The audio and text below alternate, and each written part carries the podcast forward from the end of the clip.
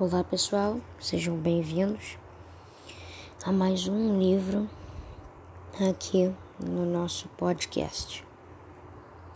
É, meu nome é Júlia Marquezine e hoje eu vou ler O Maior, maior de Todos os Mistérios de Miguel Nicoleles e, Gil, e Gilzel, Giselda Laporta Nicoleles devem ser parentes.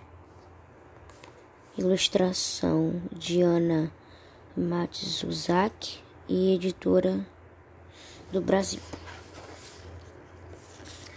Nesse podcast nós vamos começar com o primeiro capítulo e em outro episódio eu vou lançar um outro capítulo.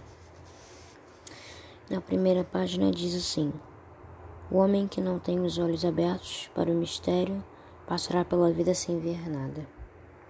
Bom, vamos começar então a ler. Introdução. Imagine que você entrou em uma daquelas máquinas do tempo que parecem em filmes de aventura e que ela recuou quase 14 bilhões de anos. Nesse período não existia nada, nem espaço nem tempo. Então, partículas de uma quentura extraordinária começaram a se expandir como uma massa fermentando. Parabéns, você é um felizardo, pois na sua imaginação estará está assistindo ao Big Bang, o nascimento do universo. Nesse universo bebê, ainda vai demorar muito tempo para surgirem as primeiras galáxias, isso é, os berçários de estrelas. Estrelas são imensas formas nalhas que queimam sem parar o seu combustível. Quando ela acaba, muitas explodem como estrela supernova de um brilho incrível, cuja poeira vai formar novas galáxias, mais estrelas e algumas outras coisas super, super, su, surpreendentes. E o curioso de tudo isso é que o maravilhoso brilho que você vê no céu noturno pode ser o de uma estrela que já morreu. Mas como ela se localiza muito, muito longe daqui, só agora esse brilho chegou até nós, vindo das profundezas do cosmos. A máquina continua a viagem. Agora você está a quase 5 bilhões de anos, e da poeira de algumas supernovas surgiu o Sol.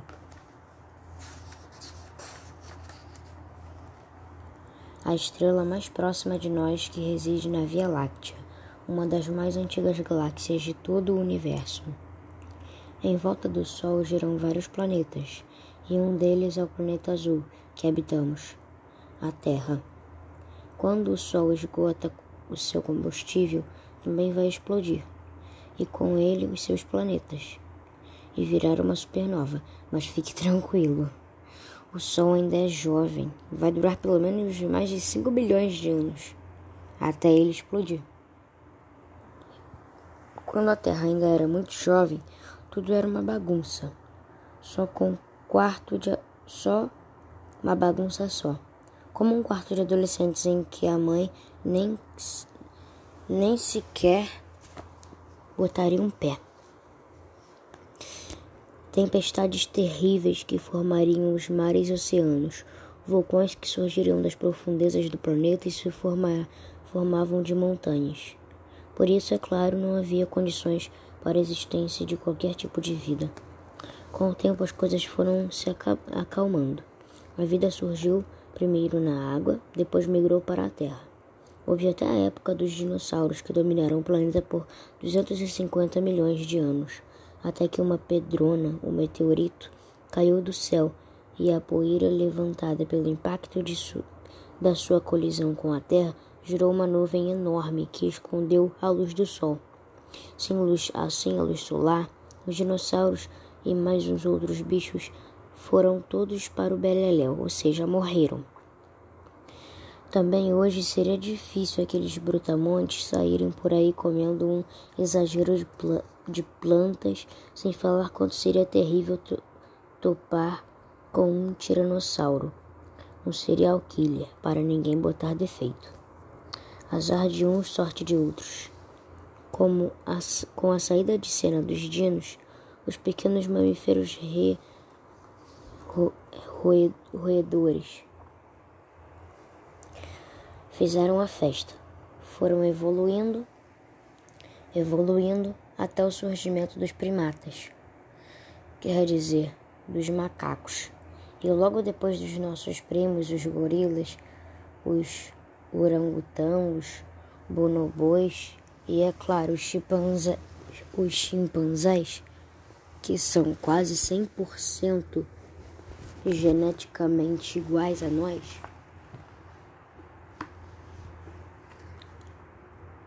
Primatas humanos, basta encarar um chimpanzé, que a gente logo percebe isso. Dos chimpanzés vieram uns caras que ainda eram mais bichos do que gente, mas já ficavam de pé, quer dizer, andavam eretos. Eles deixavam, deixaram pegadas ou mesmo ossos fósseis que fazem nos paleontólogos salivarem de prazer quando o desenterram. Uma das mais famosas de todas as nossas ancestrais é a baixinha chamada Lucy, que recebeu esse nome porque o paleontólogo que a encontrou no deserto africano vivia ouvindo a música Lucy in the Sky with Diamonds da banda inglesa The Beatles no acampamento. Lucy andou ereta na África há quase 4 milhões de anos e parecia a mistura de uma chimpanzé fêmea com uma mulher. Só há quase uns 200 mil anos finalmente apareceram apareceram os primatas, que passaram a ser conhecidos como humanos. Essa nossa turma recebeu o nome de Homo sapiens.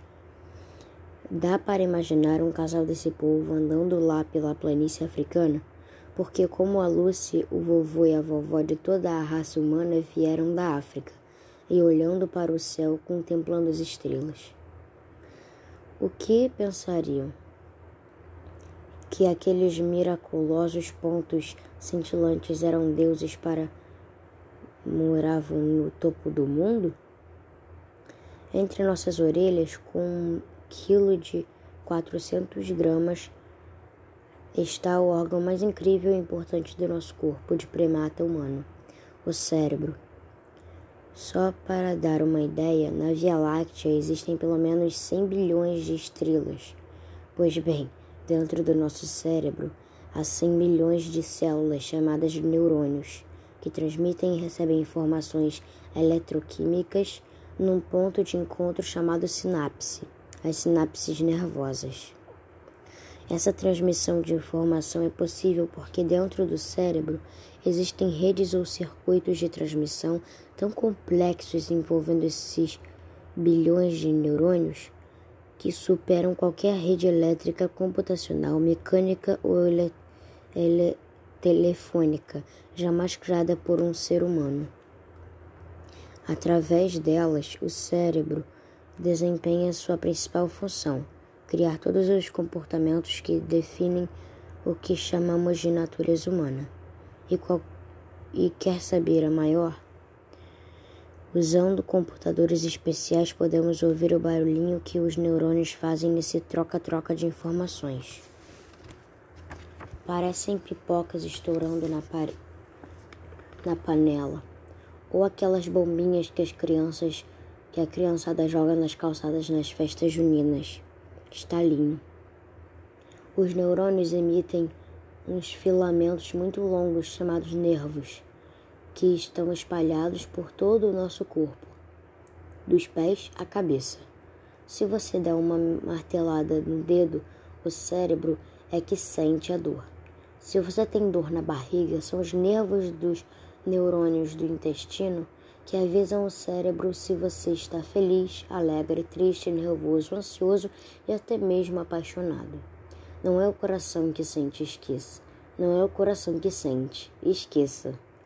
Na verdade, é o cérebro que experimenta todas essas emoções. Se tem fome, sono, vontade de tomar sorvete ou comer chocolate, lá está o cérebro a trabalhar em seu nome.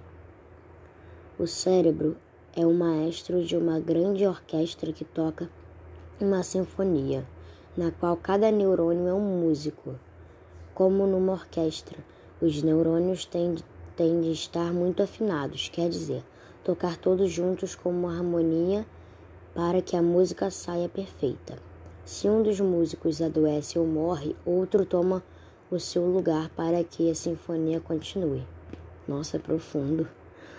Infelizmente, contudo, há doenças chamadas de neurodegenerativas, que atacam de uma forma dramática grande parte dos neurônios com o mal, como, como o mal de Parkinson, o que faz com que as pessoas cometidas por essas enfermidades não controlem mais seus movimentos, sem falar nas pessoas que se tornam paraplégicas e só podem se movimentar em cadeiras de rodas, ou tetraplégicas, que não movem nenhum músculo abaixo do pescoço, por causa de terríveis acidentes e dependem de outros para tudo: comer, se vestir, passear, fazer suas necessidades.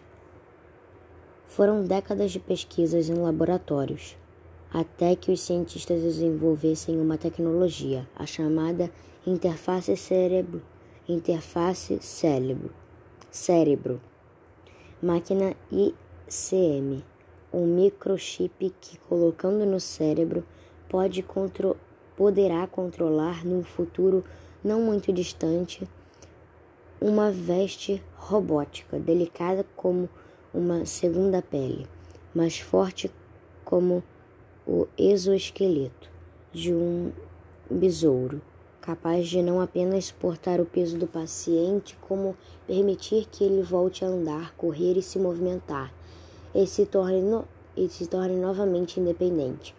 Surpreendentemente, essas interfaces cérebro-máquina poderão também permitir a restauração do sentido do tato.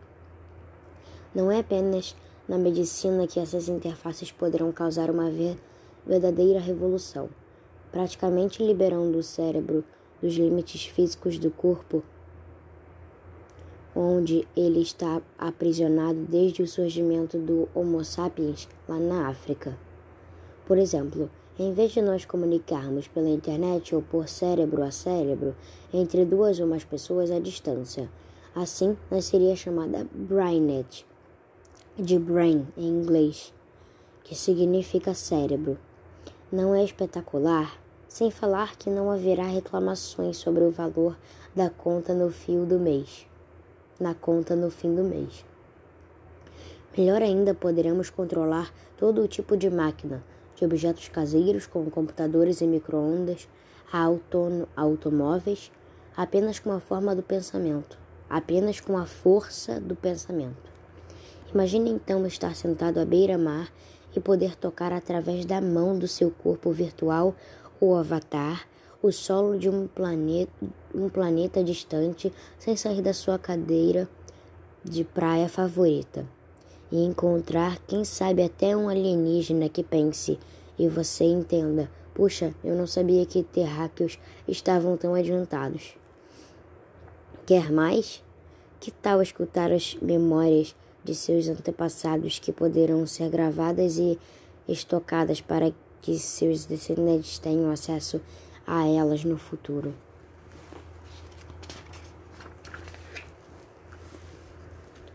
Impossível? O impossível é apenas aquilo que ainda não foi descoberto ou conquistado. Ou conquistado. O impossível é apenas o possível que ainda não foi realizado por alguém. Dúvida? Quem poderia imaginar que o ser humano conseguiria voar e chegar a outro lado do mundo em algumas horas, quando no passado isso levava meses?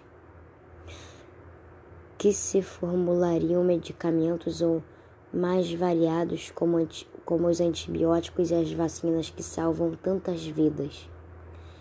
Que o computador e depois da internet seriam criados, que se descobriria o DNA, o DNA, que o genoma humano com os seus 30 mil genes, uma merreca se comparando com o genoma do arroz, seria mapeado, que chegaríamos à Lua que telescópios de última geração orbitando a Terra estudariam o cosmos, que haveriam transplantes de órgãos e que fertilização em vidro geraria os chamados bebês de proveta, que embriões resultantes dessa técnica seriam congelados e nasceriam mesmo depois da morte da mãe ao serem implantados em úteros substitutos, até mesmo nos de suas avós. Sempre houve um atrevido ou curioso, o que dá na mesma que fez a pergunta certa e foi atrás da resposta. A ciência não é feita por mais a ciência não é feita por um, mas por muitos cientistas que, assim como numa corrida de revezamento, vão passando o bastão para os outros aqui Big Bang. Para o, os outros até que Big Bang. Uma descoberta científica revolucionária possa acontecer. Nessa grande corrida científica, o universo nos inspira sempre, pois ele o universo nos inspira sempre, pois ele não não para de se expandir. E assim como nossos antepassados nas planícies africanas, nós continuamos a nos deslumbrar com o brilho do céu estrelado. Mas com uma diferença. Agora sabemos que os deuses somos nós, porque da poeira das estrelas também foi criado o maior de todos os mistérios, o cérebro humano. Bom, pessoal, esse foi tudo por hoje. Me esperem até eu lançar o segundo capítulo e continuaremos. Um beijo e bom dia para vocês.